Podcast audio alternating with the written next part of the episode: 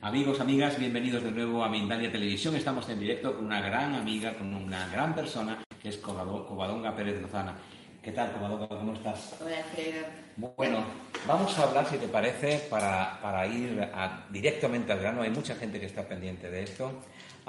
¿Cómo fue tu despertar? Mi proceso. Tu proceso de despertar. La verdad que mi proceso fue muy abrupto. Hay personas que te lo cuentan y te cuentan como algo más paulatino, más poco a poco, que, pues, que un proceso de muchos años. Y yo pasé de estar zombie, dormida, perdida, a boom, a como que me inundara la energía y como si sintiera ya que me quería dedicar a esto y que quería dar conferencias y que quería compartir y que era como si la energía por dentro me explotaba y necesitaba transmitirla y difundirla, ¿no?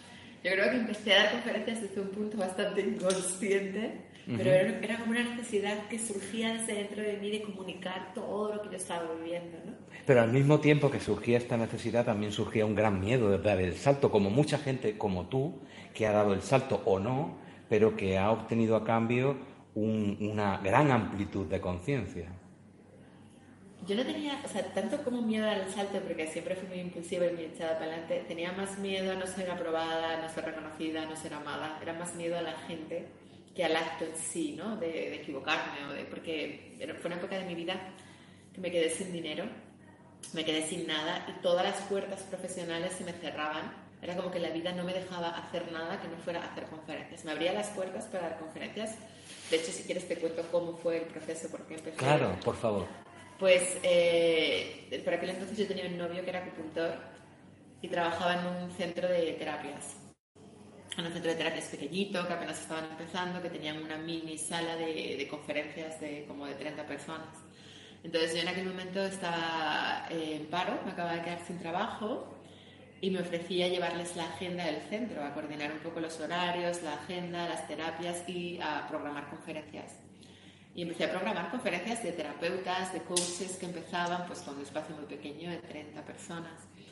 Un día llegó uno, eh, dio una conferencia, yo había invitado a mis amigos a esa conferencia y parte de mis amigos no pudieron acudir. Y al día siguiente, eh, esa gente que no había podido acudir me, me preguntaban, ¿y de qué habló? Cuéntanos, hablaba de la felicidad y cuéntanos, ¿qué era eso de la felicidad?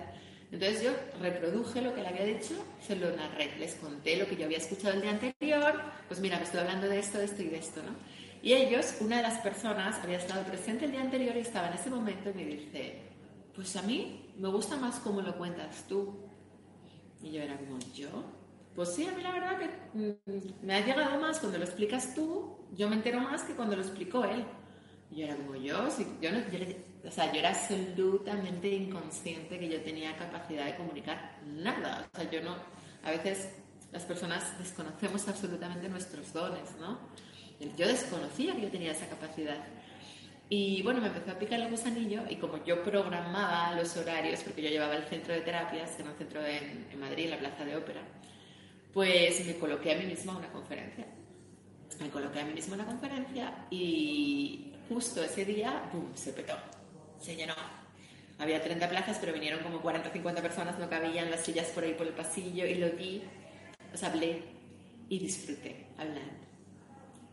Y para mí era una sensación nueva porque yo había dado conferencias en el máster, había dado conferencias en mi trabajo hablando de fármacos, pero como no hablaba de algo que me hablaba de temas que, eh, que para mí eran anodinos, que no me gustaban, que eran temas que no tenían, que no me vibraban, yo nunca me había sentido cómoda hablando en público y nunca, me había, nunca había gozado con la experiencia porque siempre había hablado de, de milongas. O sea, me acuerdo que en el máster hablé de una conferencia de electrodomésticos, de, marketing de, en, la empresa hablando de fármacos, que era lo más aburrido del, del mundo, ¿no?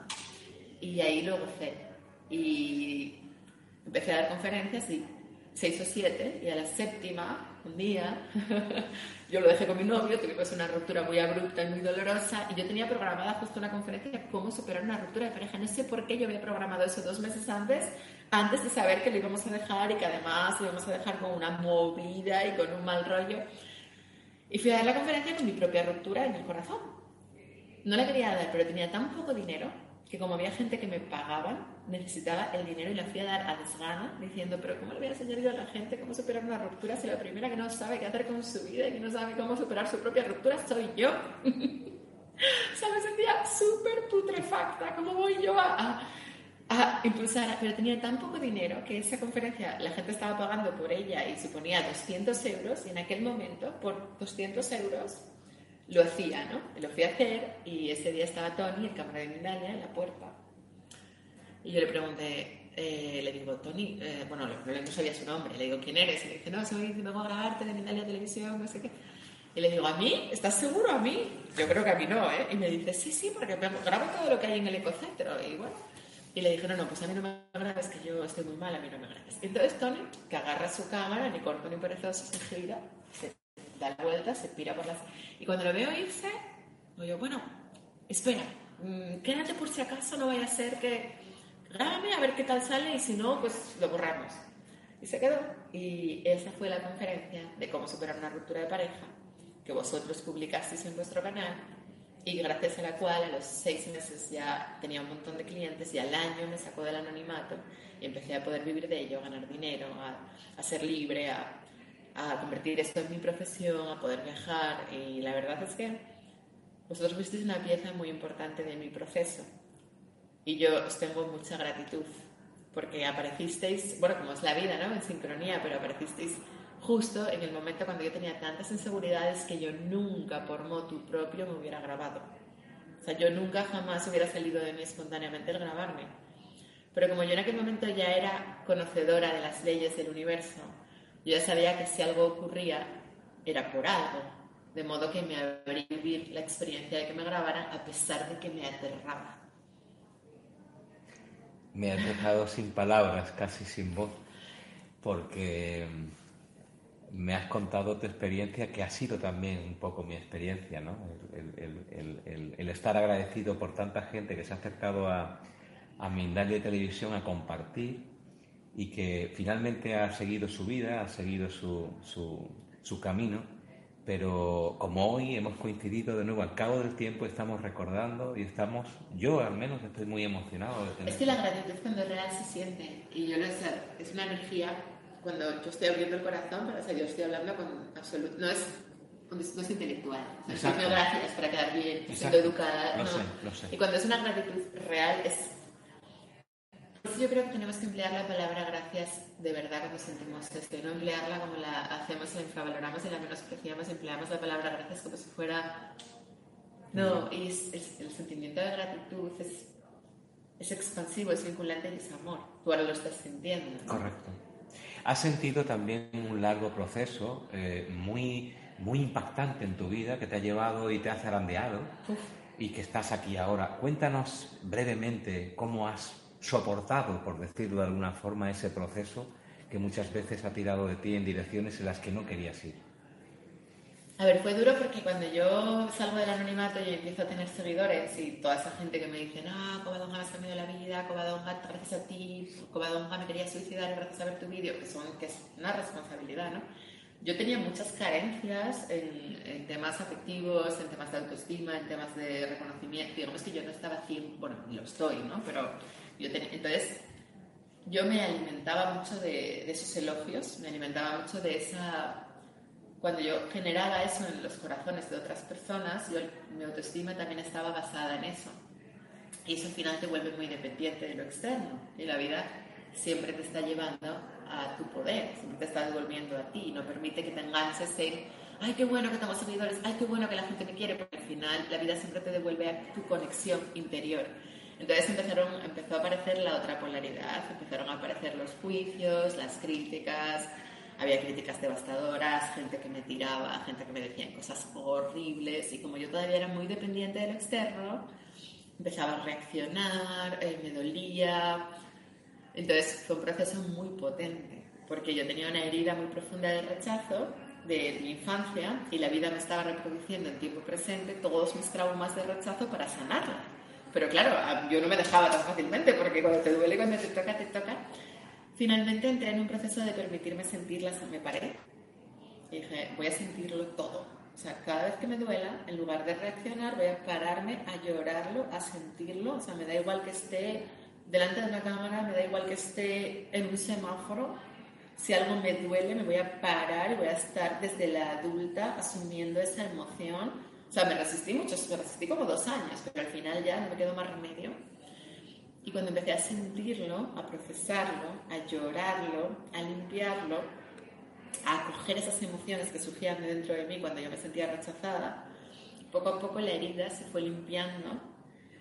Y llegó un momento en el que ya no era yo tan dependiente de que me ensalzaran, de los elogios, pero tampoco era tan dependiente de las críticas. Y ya, o sea, empezó a darme igual, empezó a darme igual de verdad, no, no en teoría, porque muchas veces decimos, no, me da igual, pero en el fondo no te da igual, pero empezó a darme igual de verdad. Y yo creo que ahí sí que pueda decir que me da igual al 100%, todavía hay cosas que me tocan, pero me he vuelto mucho más libre en relación a lo que los demás opinen o piensen de mí. Y ya no hago las cosas, o sea, siempre las hice de corazón, pero las hacía de corazón buscando reconocimiento, porque ese era el área en la que yo no estaba sana. Y ahora las hago de corazón y ya no, hombre, habrá algo, ¿no? Pero ya no estoy tan pendiente de, de, que me reconozcan o de que me aprueben o de que me legitimen, ¿no? Entonces, ese proceso, la verdad que ha sido muy sanador, porque me ha hecho mucho más libre. Ya no, ya no estoy tan condicionada y ya no sufro tanto cuando alguien me critica o me juzga o me vilipendia.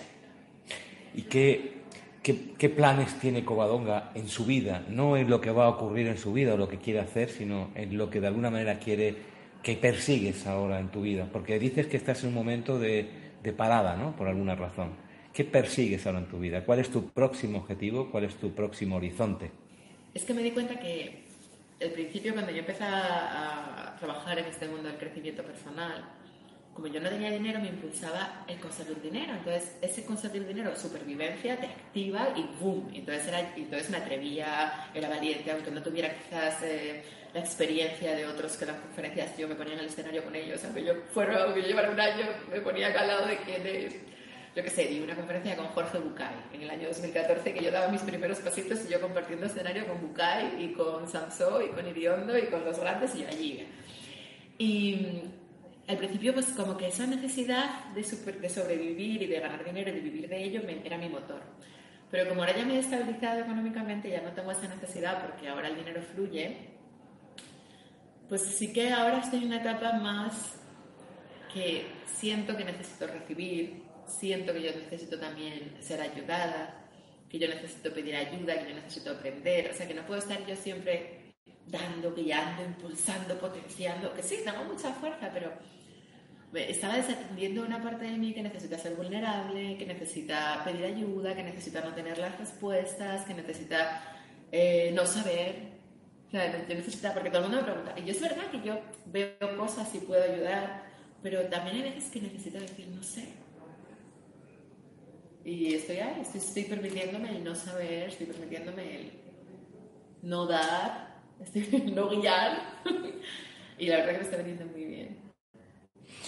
Comadonga, muchas gracias por estar con nosotros. Ha sido muy emocionante volver a reencontrarte, volver a redescubrir a una Covadonga que perdimos en el tiempo, pero siempre estuvimos pendientes de dónde te llevaba ese tiempo.